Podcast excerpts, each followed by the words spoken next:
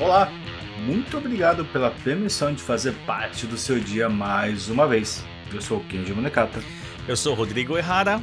Se você é aquele cara que já deixou algo para depois, você que é especialista em desculpas, hoje é o seu dia. Você que se vitimiza demais. Olha quantas pessoas a gente tem hoje aqui. pra quanta, olha para quantas pessoas a gente tá falando hoje aqui. Inclusive pro espelho. Pode crer. Falaremos hoje sobre autossabotagem. Quem nunca, né? Quem nunca se sabotou alguma vez na vida? É, quem nunca faz até hoje isso? Ou quem ainda não percebeu isso. Exato, ótimo, perfeito. Muitas vezes a gente não percebe que a gente está se sabotando. Então, se você se identifica, se você já foi, se você faz isso, ou se você não sabe o que você faz, fica com a gente. De repente você possa descobrir que você também é um sabotador. Igual a gente.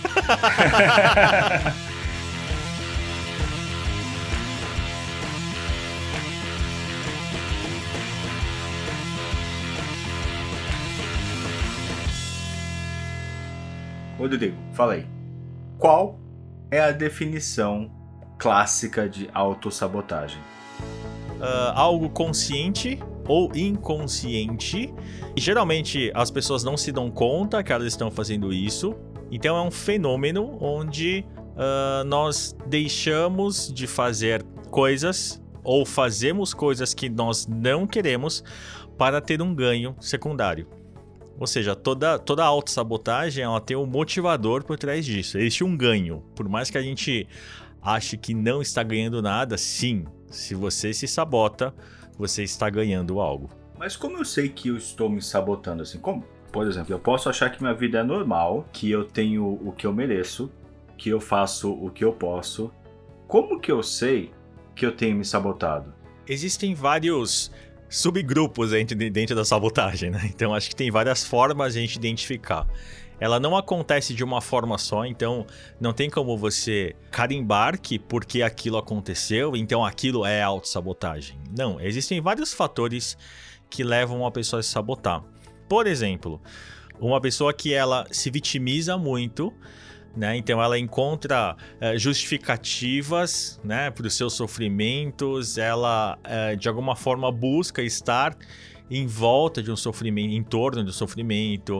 Uh, às vezes pode não ser com ela, mas ela quer estar com pessoas que sofram. Então, pessoas que querem muito ajudar os outros é, e elas vitimizam as pessoas ou a si próprias, uh, de alguma forma é uma autossabotagem. Esse é um dos fatores que pode ser identificado. Então, se você é aquela pessoa que acha dificuldade em tudo, né? Se você uh, acha, antes de começar a pensar em algo, uh, você pensa em quais são as dificuldades uh, daquele assunto ou daquilo que você precisa fazer, ou aquela pergunta como ou aonde ou quando vem primeiro e quando as, os primeiros nãos começam a ver você já desiste de fazer algo, esse pode ser um, um dos indícios aí que você se sabota. Né? Então, a vitimização é, é uma forma de, de autossabotagem. Mas isso faz a gente pensar que. Vamos lá, eu vou ficar meio advogado do diabo aqui no começo. então quer dizer que é, tudo que acontece na minha vida é minha culpa? Se eu não posso ser vítima, eu sou responsável por tudo que acontece na minha vida? Sim. E, e essa é a grande diferença. Nós não somos os culpados daquilo que nós fazemos, nós somos os responsáveis. E quando acontece a vitimização, quando a gente não quer assumir a responsabilidade. Né? Então, vou dar um exemplo bem clássico assim. Sem citar nomes. Sem citar nomes. É, mas, por exemplo, o Kent. Meu amigo Sr. K. Sr. K. Então, imagina que o Sr. K ele tem um, Uh, ele foi diagnosticado com uma deficiência intelectual e ele recebe uh, auxílio do governo se ele uh, permanecer em casas que cuidem de deficientes e, e ir para oficinas, por exemplo, de deficientes, ele consegue ganhar um dinheiro do governo. Só que a deficiência dele é, é simplesmente que ele se altera Uh, ele fica um pouco mais nervoso quando tem uma situação de estresse. ele não é agressivo, mas ele pode se tornar agressivo e ele fica muito irritado e muito descontrolado quando tem uma situação de estresse. Para o senhor K, é melhor se manter com benefício do governo e nessa posição ou assumir que ele tem um descontrole e que isso pode ser de alguma forma uh, olhado para isso, ou ele vai preferir ficar nessa posição uh, com a doença. Então, você percebe que nesse exemplo muito clássico, isso eu estou usando uma deficiência intelectual, mas serve para uma série de outras coisas, como simplesmente lavar a louça, arrumar a cama, é, ir para o trabalho, enfim. Serve para qualquer tipo de, de situação na nossa vida. Então, nesse momento, essa pessoa tem um grande ganho. Então, o que, que eu vou, o que, que eu escolho fazer? Será que eu assumo essa responsabilidade de que eu, eu não tenho controle em algumas situações, ou eu prefiro me julgar e prefiro que as pessoas me julguem que eu tenho uma doença para aí sim me sentir confortável. O auto-julgamento excessivo é uma forma de se sabotar. Eu prefiro muito mais me julgar, falar que eu sou ruim, que eu não consigo, que eu sou um bosta, do que efetivamente ir lá e assumir que talvez eu não tenha tecnicamente é, o nível suficiente para realizar aquilo. Dói muito mais. Então, um dos grandes passos para começar a mudar isso, para sair dessa autossabotagem, é perceber o quanto eu me julgo e o quanto eu me autoavalio se eu estou me julgando a todo momento, é uma forma de eu querer uma desculpa, eu me vitimizar para conseguir algo, para ter um ganho.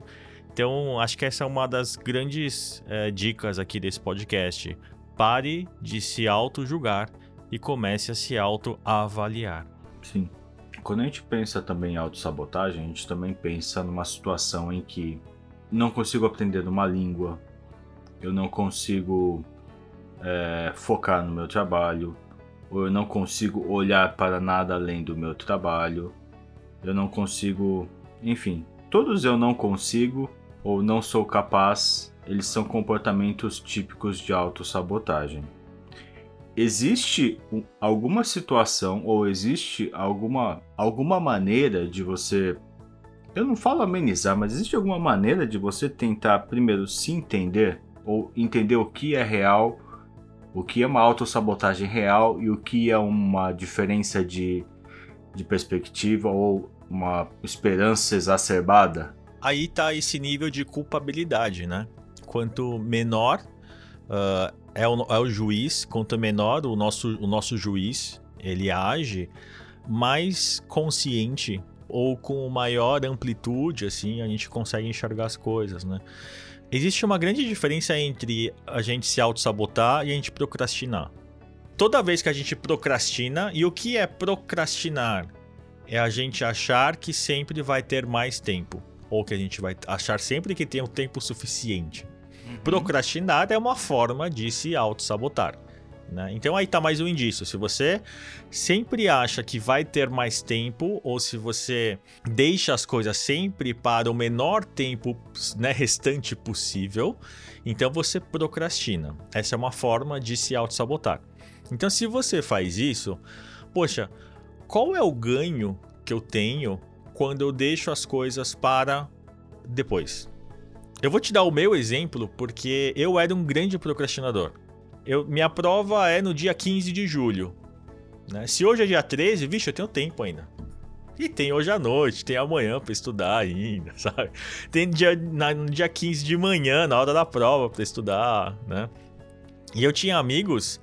É, eu tinha uma, tive uma amiga, na, ela fazia cursinho ela queria passar em medicina na USP. E ela falou assim no começo do ano que aquele ano ela ia tirar para estudar né? É, ia ser um ano sabático, assim, de uhum. estudos. E realmente, cara, a gente ficou um ano sem se ver, porque ela não ia, ela não ia tomar um café, ela não ia jantar simplesmente fora, ela ficava em casa estudando, sabe? E aquilo para mim era muito engraçado, assim, era muito estranho, porque eu falei, cara, como alguém consegue, como alguém pode, sabe? Porra, a prova é só no final do ano, cara. Sim. então, eu era um grande procrastinador. E qual era o meu ganho? Porque o que eu ganhava deixando para fazer de última hora? Eu ganhava um reconhecimento das pessoas e de mim mesmo, porque aquilo provava para mim o quanto eu era capaz de resolver as coisas em pouco tempo. Por quê? Na minha cabeça tinha aquela crença de que o cara bom, ele faz rápido. Ou seja, fazer no menor tempo possível ou deixar para fazer né, de última hora, aquilo me dava um prazer muito grande, porque era um desafio de, ó, oh, eu consegui. Uhum. E por que, que tudo isso acontecia? Porque no fundo, lá no fundo, no fundo, e a gente vai entrar em outro assunto, mas uh, ah, para contextualizar isso, é, eu não tive a presença do meu pai quando eu era criança. Então eu precisava mostrar para mim né, que eu tinha uma força de conseguir fazer as coisas como uh, talvez o meu pai não tivesse conseguido. Isso na, na, no meu julgamento. Uhum. Então, meu pai, ele poderia ter mais tempo, é, ou ele poderia, sei lá, pegar um avião. Ele morava no Japão, né? Ele podia pegar um avião e vir me ver. Então, tinha uma série de coisas dentro de mim que, para eu provar para mim e para o meu pai de forma inconsciente que eu era capaz e que eu podia fazer, né? Uhum. É, eu deixava tudo isso. Então, quando as pessoas. É, eu fazia de última hora e mesmo assim eu tirava nota boa e as pessoas iam para mim e falavam: Nossa, olha, você é inteligente. Pronto, aí aquilo me preenchia. Então, acho que quando a gente para de julgar uh, aquilo que a gente faz, Sim. de encontrar esses, esses culpados né, e começa a, a fazer essa avaliação, uh, ok, qual é o meu ganho? Né? Se eu faço isso, eu estou ganhando alguma coisa. Já entendi. O que eu estou ganhando? Sim. Muito se fala da nossa responsabilidade em realizar as coisas. Até que ponto o medo ele é um elemento de autossabotagem? O medo sempre está ligado a alguma situação que nós vivemos.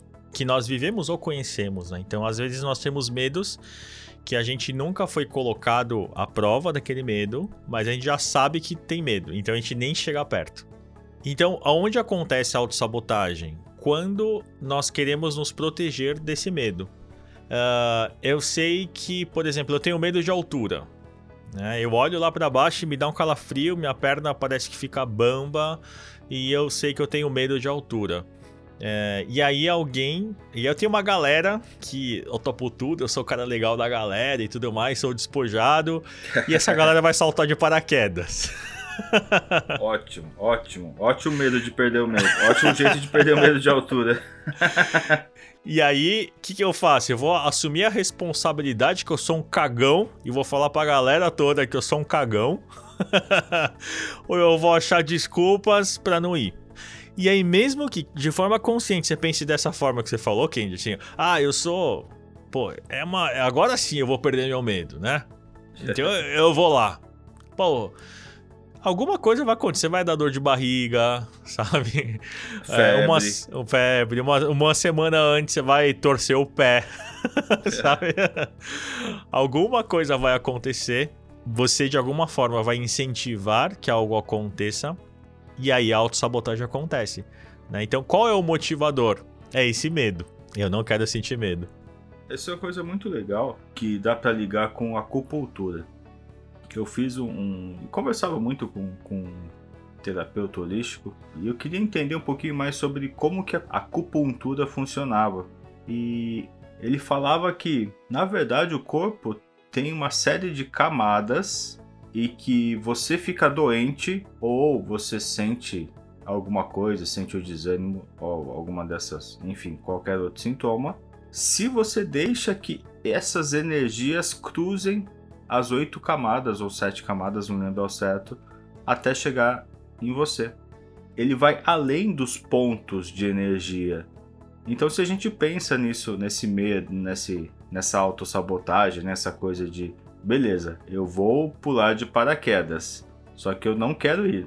Então você vai, se você for juntar essas duas explicações, você vai deixando que alguma coisa ruim chegue perto de você. Pode assim é, se desenvolver uma caganeira, pode se desenvolver uma febre, pode se desenvolver, enfim, qualquer outra desculpa para não ir. E o seu corpo tá falando para você, cara, sai daí, tipo, vai embora. Sim. Qual é a é um momento na vida que nós aprendemos que assim, cara, você tem que me entender. É quando dá vontade do banheiro, cara. e você sabe que ninguém é com você. E eu até acho que não deveria haver multa por caganeira. Se você excesso de velocidade deu vontade de ir ao banheiro, devia Não ser é- perdoado. Devia É, ser justi- perdoado. é- É é justificável. justificável. é igual um cara que trabalhou comigo. É, meu, o cara ele era campeão, assim, da desculpa pra ele trabalhar. E sabe qual era a maior, maior desculpa dele? Hum. O cara falou que tinha hemorroida, cara. Você acha que alguém ia falar assim, pô, deixa eu ver se você tá com hemorroida? Não vai. Caramba. Então, esses momentos mais, mais ah, íntimos, né? A gente vai, na verdade, a autossabotagem ela acontece assim, é, da forma mais cruel possível, né? Então, normalmente, quando você se sabota, você não tem um. Você não tem a vontade de fazer cocô. Você- tem uma caganeira, né? A questão es- não está no processo fisiológico, né? De que sua bexiga tá cheia e você precisa. Não.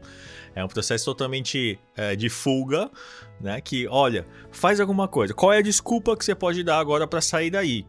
Né? Justificável. Pô, é ir no banheiro, então. Isso parece uma crise. De, tá descrevendo uma crise de ansiedade. A ansiedade tem a ver com a autossabotagem? A ansiedade tem a ver, é, se a gente for colocar num segundo sentido da palavra. Né? Porque o primeiro sentido de ansiedade é nós ah, ansiarmos pelas coisas. né? A gente querer muitas coisas, a gente ansiar. E isso é importante. né? É importante a gente ansiar pelas coisas. Ah, quando a gente coloca a ansiedade como algo incontrolável, aí sim é uma forma de autossabotagem. Não quero dizer aqui que, ah, ah, patologicamente ela foi diagnosticada com ansiedade, né? Então quer dizer que ela é uma sabotadora, sabe? Extrema. Não. né? A gente não tá falando sobre a questão patológica. Mas se a gente for colocar a ansiedade como uma forma incontrolável de alguma reação, sim, é uma forma de, de sabotar.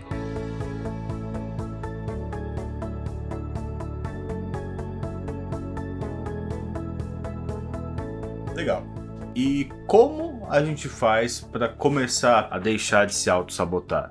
Pra gente identificar a autossabotagem, aí tem algum esses esses pontos que eu coloquei, né? Quando a gente se vitimiza, quando quando eu deixo algo pra depois, ah, até eu fazer esse algo, eu me sinto mal de alguma forma ou parece que tem um peso ah, nesse durante esse tempo. Quando eu sei que eu posso fazer algo antes, mas algo, não sei, tem algo que não me, não me deixa levantar a bunda do sofá.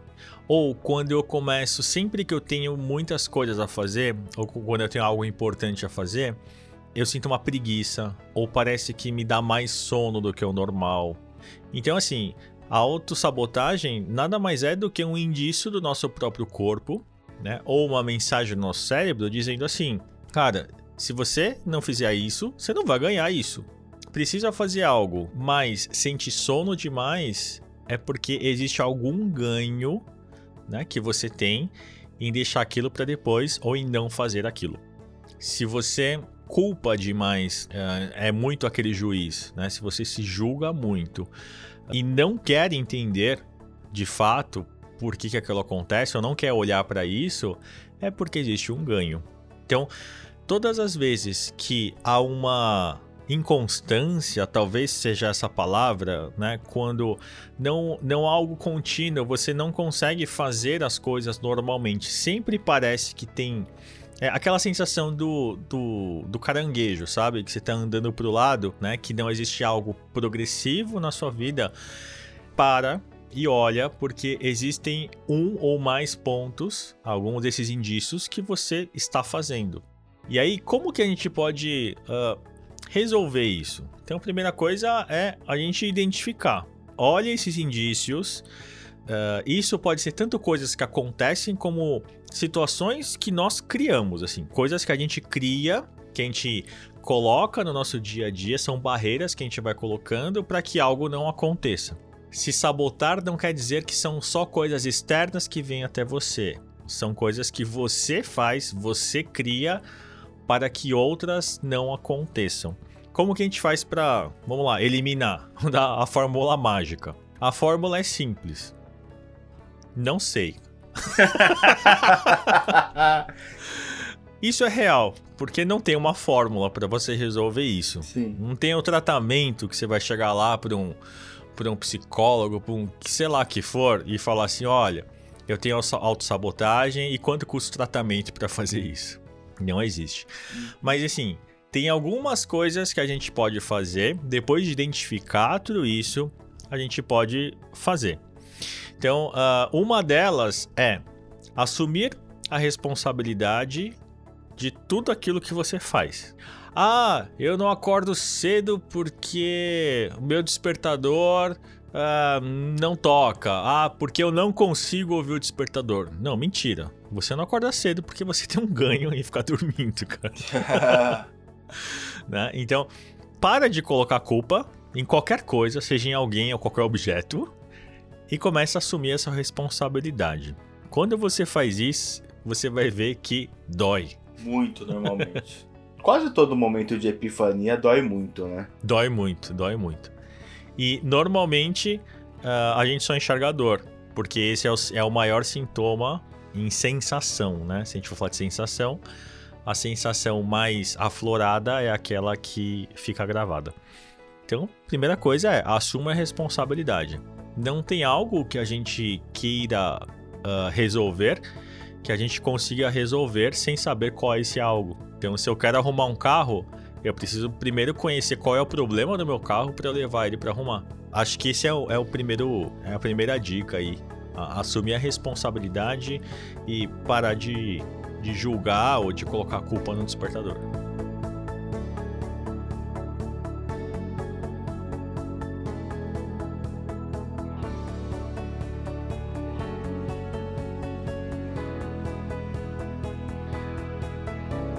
como tudo isso que a gente vê online mostra que nós somos é, miseráveis, não somos nem medíocres, somos miseráveis tanto em conquistas quanto em, em no, nos nossos ganhos financeiros e materiais mesmo. Isso faz com que abra espaço para um monte de cursos que prometem a mudança em um final de semana, que você vai programar a sua mente, que você vai conseguir é, mudar totalmente a chavinha do seu coração, que você vai andar em brasa, que você vai andar em vidro, hum. que você pode tudo. Me parece um campo muito fértil para soluções tão rápidas e ao mesmo tempo tão duvidosas. E na venda desses cursos, né, a gente sempre percebe que o cara te joga no chão, né? Porque se você não estiver no chão, ele não tem como vender o curso para você, né? Então, é, eu sempre sou melhor, eu vou, né? Eu sou o cara e você não consegue. Né? Então, é, essa sensação de que eu não consigo, desse de sentir miserável, é o que faz a pessoa, como se a pessoa sentisse, ó, toda a lama, tô no fundo do poço. Então eu preciso realmente de alguma coisa, né? E aí ele coloca os acionadores mentais para fazer, para que você entenda que é aquilo que você precisa, que aquilo vai te ajudar é, para vender o curso. Não vamos tirar o mérito das pessoas que, né, que fazem isso, mas enfim, é, é uma forma de uh, te colocar num grupo de miseráveis. E aí, por que, que muitas pessoas né, ainda compram ou se alimentam disso? Porque é uma forma de elas pertencerem. Sabe? Aquele evento que você tem 10 pessoas que pensam igual a você, né? Imagina isso com 4, 5 mil pessoas. Né? 5 mil pessoas que pensam igual a você. Olha que lindo, olha que. Nossa! Agora é o resto do mundo que não entende. As cinco, essas 5 mil pessoas se entendem. Isso acontece nesses cursos, no, nas religiões, né, nas igrejas, né? É, ah, não, porque se, se você não sabe o que, o que é Deus, então é porque você ainda não teve um milagre na sua vida. Você é um miserável. Sim, é o negacionismo, né? O não, em, em pleno século XXI, não acreditar na ciência. Sim, e, e olha só como é um movimento cíclico. O cara que vende o curso, ele te coloca como miserável. E quando você compra o curso, você já se acha melhor do que as pessoas que não fizeram aquele curso. estou na lama, mas na minha lama cai uma pétala de rosa. Isso. E a gente pode olhar esse, essa necessidade de pertencimento como uma forma de se auto-sabotar. Né? Então vamos lá, lembra que eu falei da, da questão de responsabilidade, que a gente precisa assumir muitas vezes? Que, cara, eu sou um bosta, sim, em algumas coisas, e eu sou bom, sim, em algumas coisas. Né? Então eu assumi os meus dois lados. Quando eu assumo essas duas coisas, né, eu tenho uma, eu, eu assumo a minha responsabilidade, que eu posso sim é, ser um bosta, eu posso fazer uhum. muita besteira na minha vida, né? E eu posso fazer muitas coisas boas tá? Então, hum. isso eu não me julguei, não quer dizer que eu me acho. Não. Tem coisas que eu sou bosta e tem coisas que não. Mas enfim, nós fazemos uma, uma avaliação. Para as pessoas que não fazem isso, né, que não querem assumir isso, e eu vou para um lugar desse, para um curso lá, que eu pago dois mil reais, né, que tem 10 mil pessoas, né, e que todas elas estão lá com a mão, com o punho fechado, falando we can, né? Uhum. e aquele coro faz com que é o mesmo efeito de torcida de futebol, né? Os caras estão cantando, quem tá lá dentro vibra com a torcida, se estiver ganhando. Ou treme, ou treme com a torcida. né? Mas é uma forma de gerar uma energia. Quando eu estou dentro disso, lembra que eu falei que uh, a autossabotagem é uma forma de a gente ter ganhos? Então, quando eu tô dentro disso, qual é o ganho que eu tenho?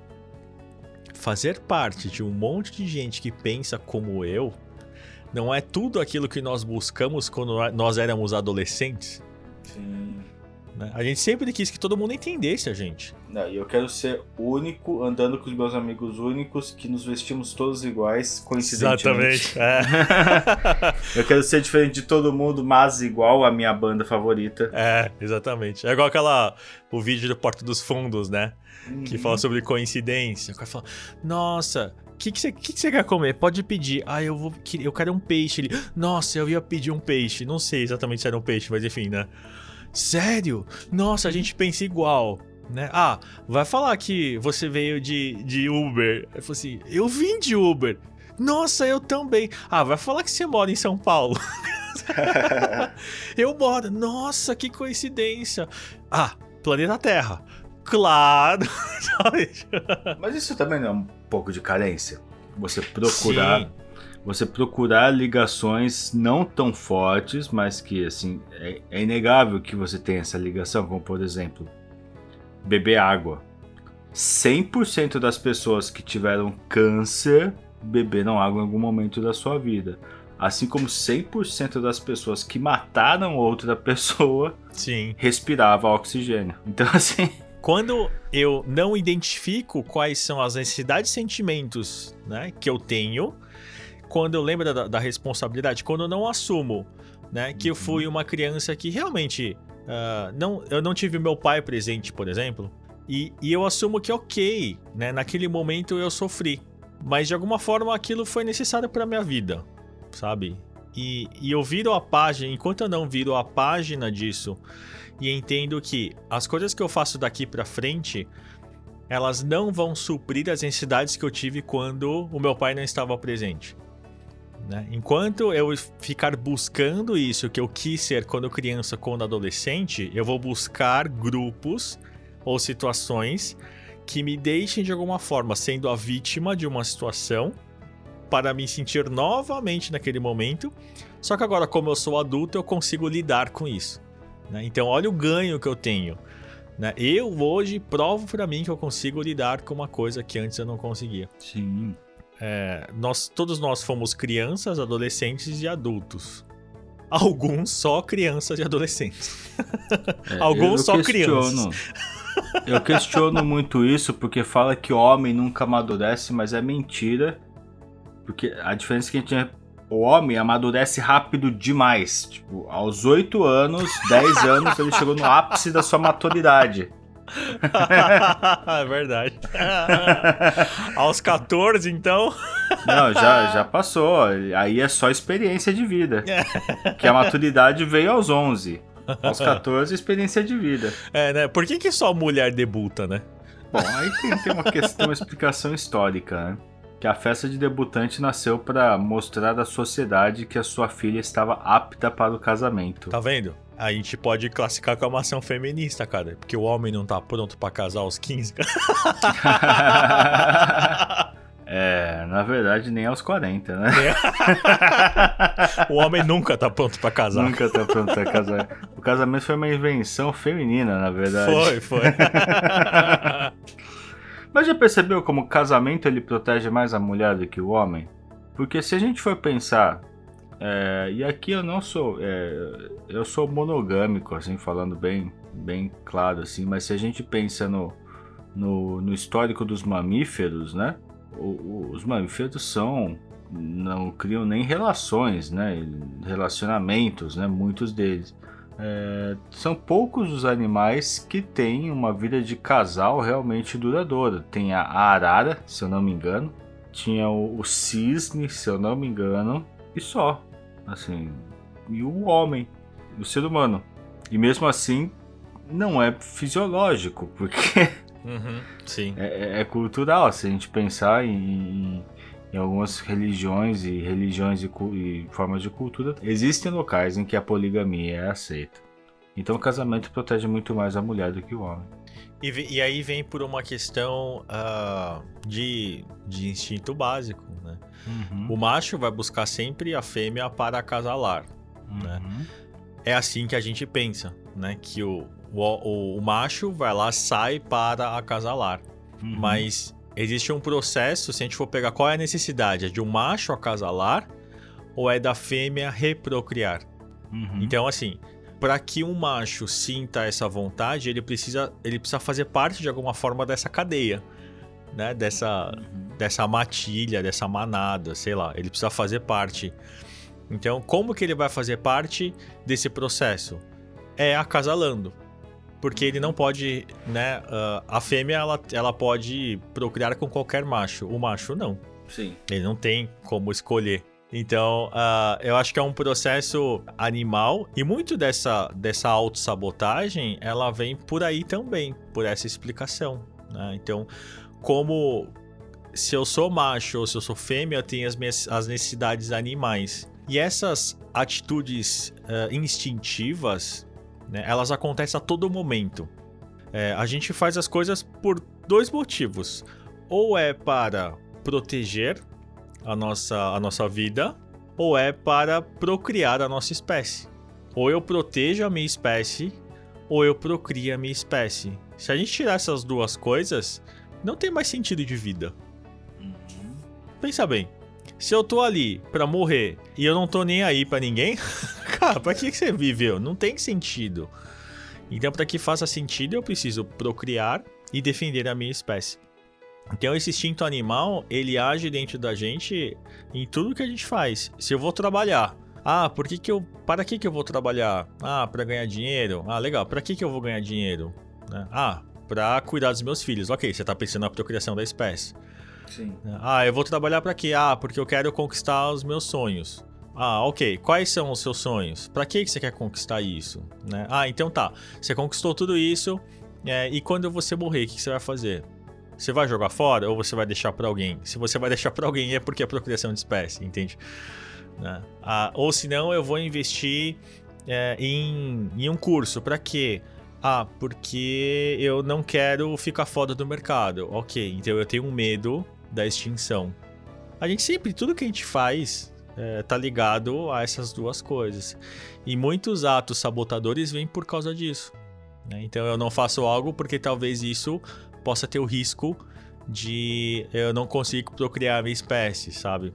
Mas resumindo tudo isso, é, identificar quais são as minhas necessidades animais né? e minhas necessidades passionais é, é um outro grande indício. Então, se eu me preocupo muito em querer fazer as coisas, né, por amor, porque eu quero o bem do mundo, porque eu sou bonzinho, porque eu sou amigão, porque eu sou gente boa. Cara, você tá se auto-sabotando. A não ser que você seja um influenciador que a sua meta é angariar pessoas que acreditem nisso. Aí você não faz autossabotagem, você é só maquiavélico. Vai vender curso de novo. Inclusive, é, se inscreve no nosso link aí que a gente vai mandar um PDF com... com...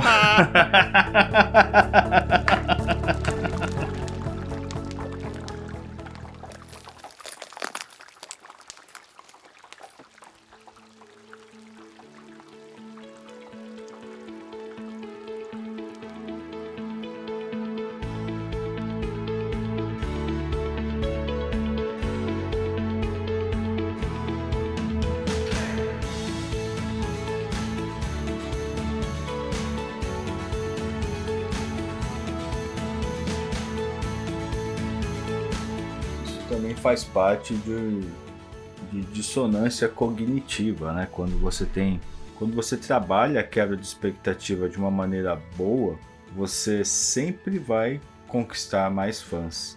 É uma coisa maluca isso, mas quando você trabalha a frustração do seu público de uma maneira que deixe ele mais mais interessado, hein? é engraçado isso porque é, muito disso, muito desses cursos malucos, muito dessas, até seitas, né? Se a gente for pensar em seitas, elas passam muito, parte de uma premissa que há uma promessa, uma promessa de uma solução ou de um ganho muito grande.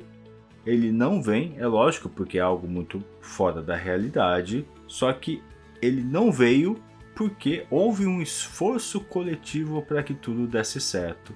Aí você cria uma seita. Como por exemplo, quando você faz uma seita falando que no dia tal, no alto do morro tal, luzes brotarão da, do chão da terra e salvarão os escolhidos. É lógico que a mensagem vai, se, vai ser espalhada e no, nesse dia os fiéis estarão lá no alto do morro com você.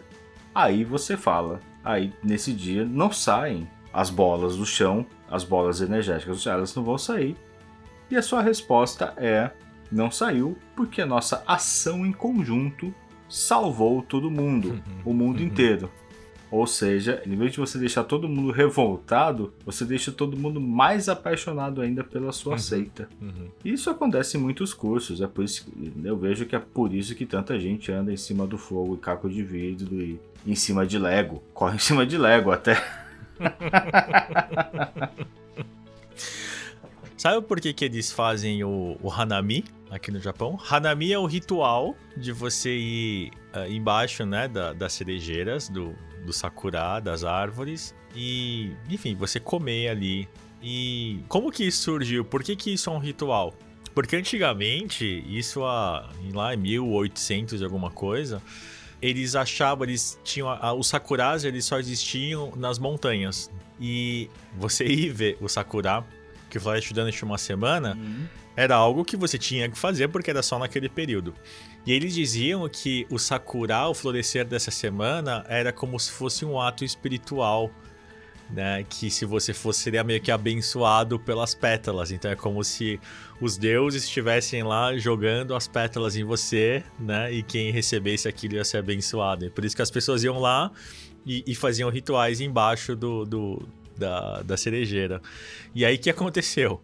Como o ser humano é preguiçoso, mais uma vez aí, o nosso a, tema do a solução A solução lógica e rápida, né? O que, que, eles fizeram? Eles começaram a trazer os sakuras do topo da montanha, manteiga até lá e colocar no meio da cidade.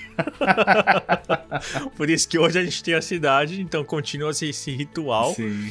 É só que você não precisa ter a montanha, né? Então, ou seja, quebrou-se todo esse mito aí de que era algo dos deuses e hoje é só uma desculpa para você ter um dia a mais para beber. É, e na verdade Sakura vem vem do, do japonês antigo, né, que é todo mundo pegando alergia junto, sabe? Pode crer. Todo mundo com alergia. Não pega, né? Todo mundo com alergia junto. é mentira isso, tá? Antes que.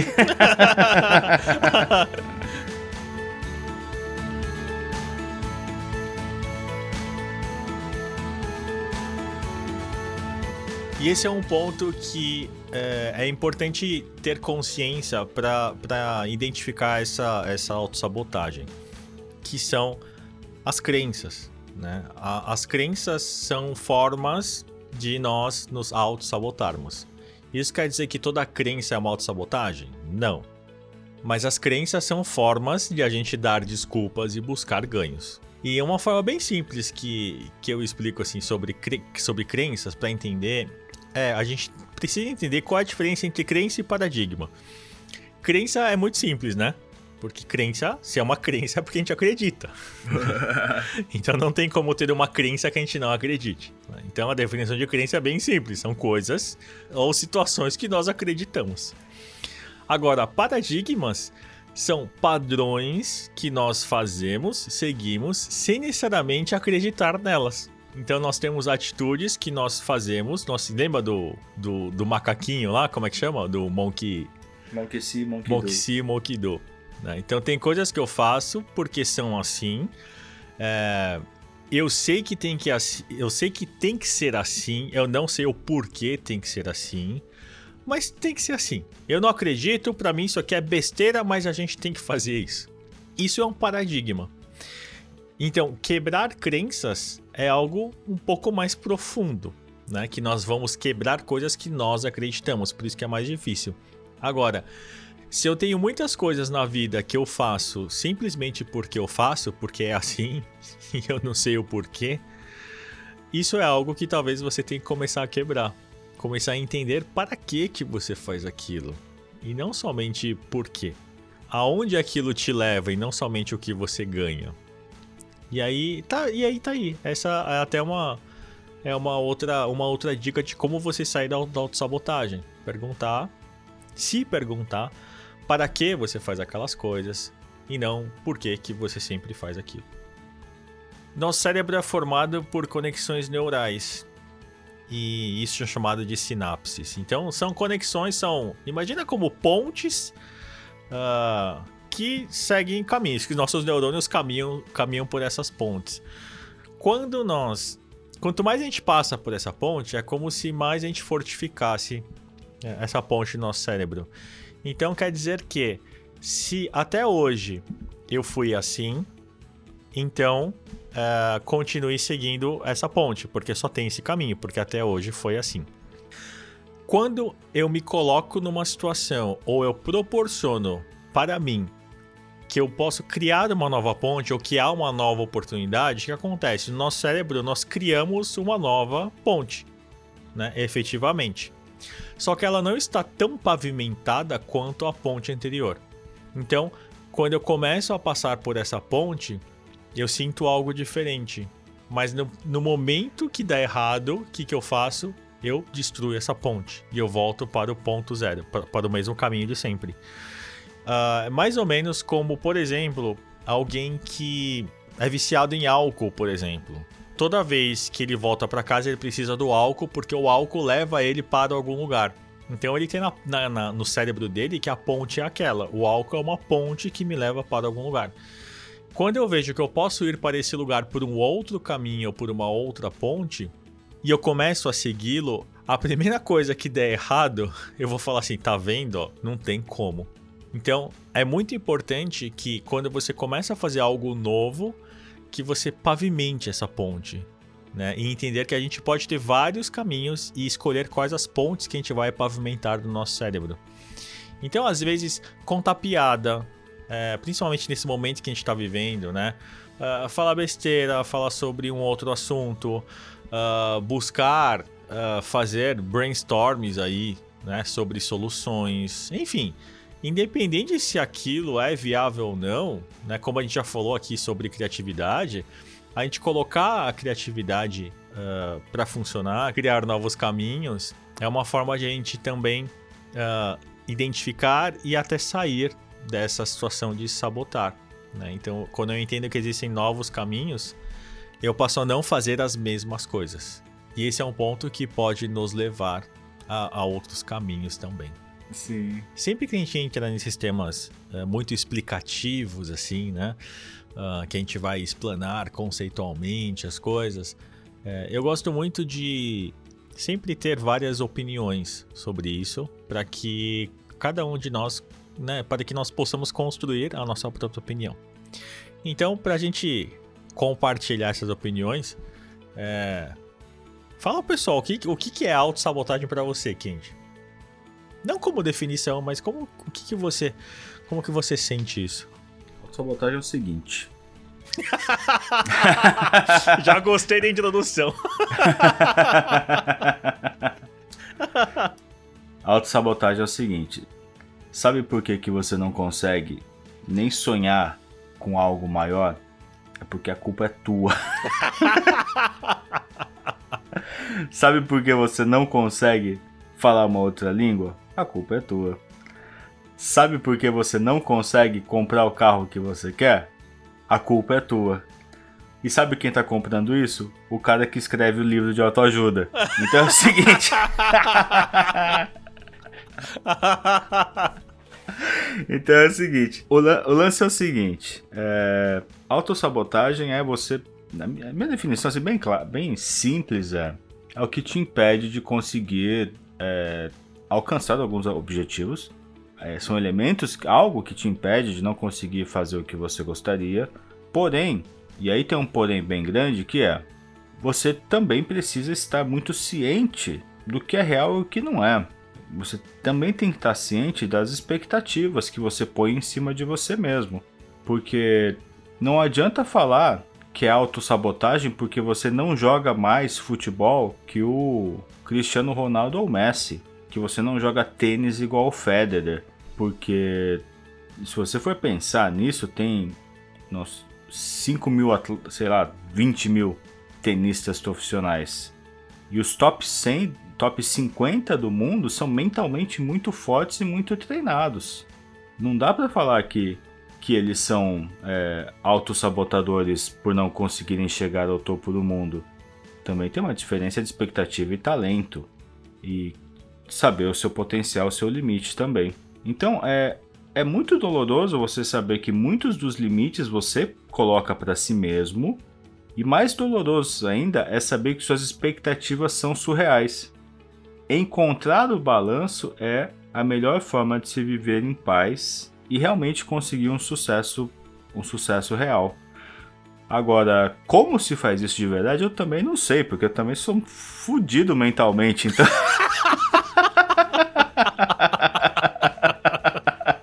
eu ainda tô tentando achar esse balanço.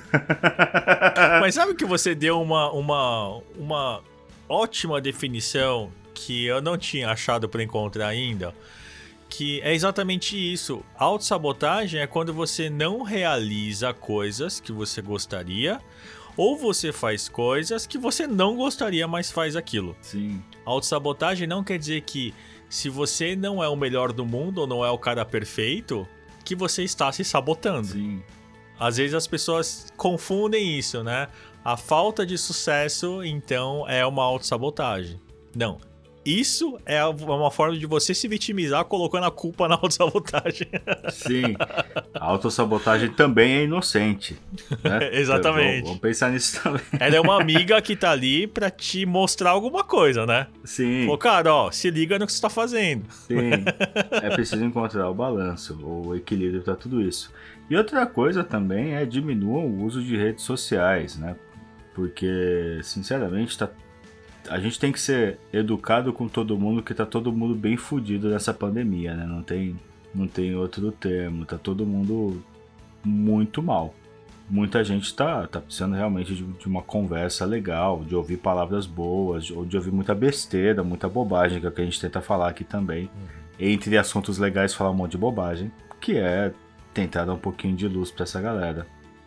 Eu já compartilhei um momento meu de, de, de quando eu me sabotava, eu deixava as coisas para depois. Conta aí um momento seu, alguém. Tipo, ontem? Hoje? Não, eu, eu tenho uma. Eu tenho. E é fato, assim. Eu, eu tenho vários projetos que eu não tiro do papel por preguiça. Tem projetos que eu não tiro do papel porque eu acho que não vão dar certo. E tem. Aí tem um elemento de, de maior autossabotagem que é o seguinte um dos projetos eu não consigo tirar do papel porque eu quero que ele saia perfeito. E aí sim, é, aquela coisa do antes feito do que perfeito, ele entra, ele é real. Tá? Normalmente se usa esse termo para você lançar porcaria. Você lançar qualquer porcaria e você pagar de proativo. Dá desculpa para pro, pro burro rápido que você tá sendo, né? É, isso. Normalmente ela serve para isso. Mas no meu caso, não. É, quando a gente quer um projeto perfeito, perfeito nesse ponto que eu tento fazer, que eu quero fazer, é para eu dar uma desculpa para não tirar o negócio do papel e ele naufragar. É um projeto que, que eu tenho tanto tempo, é tão pessoal que eu tenho até. Mas ele vai sair. Ele vai sair agora. Agora que eu já sei que, que procrastinação é autossabotagem e que perfeccionismo mental também, é também é autossabotagem, é. eu vou tirar ele do papel. Acho que o maior, meu maior caso de autossabotagem é isso: é ter projetos que eu não tiro do papel, esperando ter todos os pontos, os pontos de risco cobertos. Outra coisa também, aí é uma conversa um pouco mais profunda, que é conseguir realmente desenvolver o domínio em, em japonês. E eu sempre tenho, coloco a desculpa na minha falta de memória. Sempre coloco. E por mais que eu estude, existe um limite que eu não consigo ultrapassar. Até que eu conversei com meu primo e ele também tem esse limite. E a gente descobriu que isso vem. É, a gente tem várias coisas em comum e o estudar japonês tem muito a ver com isso também. Então tem algumas relações mais profundas, mas a barreira que existe é muito nossa, é muito mental. A gente não consegue estudar porque a gente criou um limite, criou uma barreira. Isso acontece porque a gente tem essas, essas memórias, muitas vezes, né? Conscientes ou inconscientes, de que, por exemplo, você pode ter levado bronca em japonês. Né? Então, aprender japonês, é, eu, tenho, eu tenho de forma inconsciente algo que não me deixa. É, eu não quero, no fundo, né? Aprender, por exemplo. Então, a gente tem um outro fator aí que, que contribui. É, até, aliás, é muito importante para a identificação também dessa autossabotagem, que são uh, esses comportamentos que nós carregamos de infância ou do, desses nossos uh, padrões uh, familiares, né? Então, às vezes eu não faço algo, por exemplo, tem alguma coisa que eu não consigo ficar rico, por exemplo. Né? E parece que quando algo existe uma oportunidade, é um trabalho, sempre tem alguém chato, um chefe chato, alguma coisa acontece que isso não entra. Ou quando esse dinheiro entra, né, acontece alguma coisa que ele sai. E aí pode ter uma questão de alguém na sua família que você conheça ou não, mas que faça parte da sua família, que uh, teve muito dinheiro e perdeu, por exemplo. Né? Então, como eu é, está ligado no meu inconsciente que ter muito dinheiro significa sentir dor, né? eu vou fazer alguma coisa para que eu não tenha esse dinheiro. Lembrando mais uma vez que não é julgando. Né? Ah, agora entendi então por que eu sou pobre, pô. Porque. pô, porque meu bisavô lá se fez besteira, cara. é culpa dele, né? Não. Então não julgue, assuma a sua responsabilidade. É porque seu avô não comprou ações da Apple. É, é isso. isso. E ele não ensinou seu pai a comprar bitcoins. Isso. ou ele, ou seu avô, ele ensinou seu pai a comprar ações da Petrobras.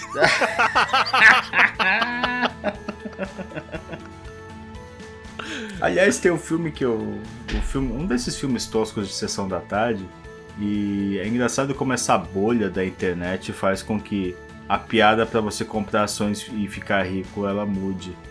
O tempo, quando ele volta pro passado e fala com ele criança, ele fala só o seguinte: lembre-se dessa palavra para ficar rico. Yahoo. Puta, ótimo.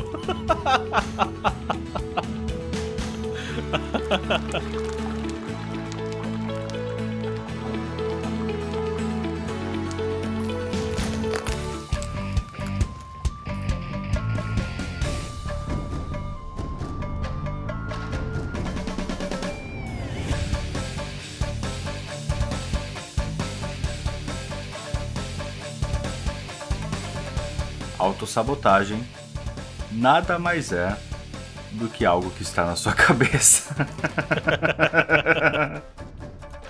Se a gente for fazer um resumão, autossabotagem são limites, são crenças, são Vitimismos, né? Negativismo. são limitadores que a gente coloca conscientemente ou inconscientemente em nossas atitudes, em nossa mente.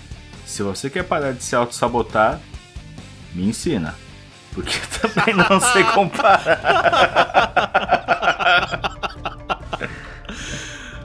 Sabotagem é como você correr e torcer para que seu cadarço desamarre. pra você Putz, ter pior. que parar, que isso mesmo. descansar e amarrar o seu, seu cadarço. E é isso. Espero que vocês tenham gostado. Esse papo não acabou e provavelmente a gente voltará a tocar nesse assunto em algum outro momento. Para dar aquela força para que a gente continue nosso trabalho, é só indicar para um amigo, para uma pessoa que você gosta ou para alguém que nunca ouviu um podcast, um dos nossos episódios. Só não prometa que isso vai resolver a vida dele ou que tem algum conteúdo de qualidade. Só fala que é legal. Até porque a gente não tá aqui para resolver a vida de ninguém. A gente tá aqui para dar mais nós nas cabeças das pessoas. Só pra complicar. Mas de forma, de forma séria, realmente, a gente não quer deixar uma opinião ou não quer fazer com que você ache que isso é certo, sabe? Não. Mas através das, das nossas experiências, né, dos nossos ah, bate-papos, que isso possa ampliar a visão, enfim. A nossa intenção é sempre começar conversas, nunca dar a resposta final. E fique por dentro dos lançamentos dos episódios nas nossas redes sociais, no Instagram e no Facebook, que é arroba Tempurá Podcast. Tempura com N. Tempurá com N. Ou mande e-mail pra gente, e-mail arroba wakanvideo.com. É isso aí. Lembrando que estamos disponíveis no Spotify, no podcast da Apple, Google Podcasts, enfim, nas principais plataformas de podcasts. Espero que você tenha gostado do nosso papo. Muito obrigado por estar conosco mais uma vez. E a gente se encontra na próxima conversa. É isso aí, um grande abraço e até mais. Tchau! Tchau!